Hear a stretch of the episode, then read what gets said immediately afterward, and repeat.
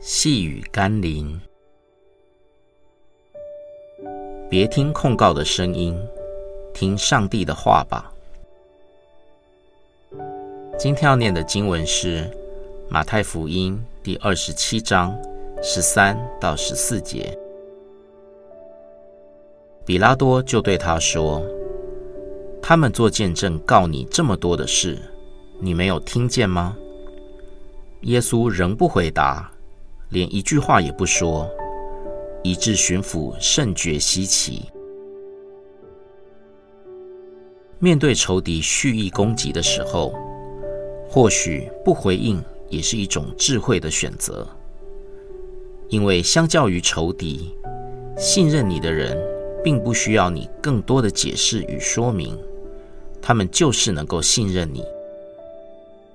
但对那些不相信你的人或是你的敌人，就算你可以做再多的说明和解释，也是多余。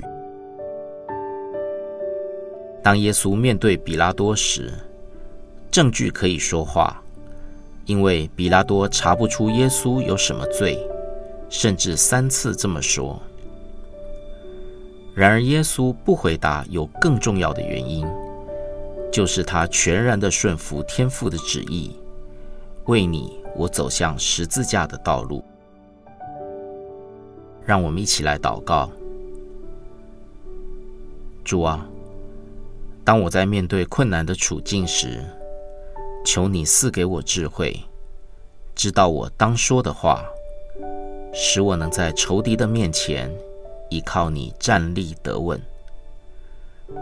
求你不要使我受愚顽人的羞辱，但若我所遭遇的是出于你，就让我学习耶稣默然不语，只将自己交托你的带领，愿你的旨意成就。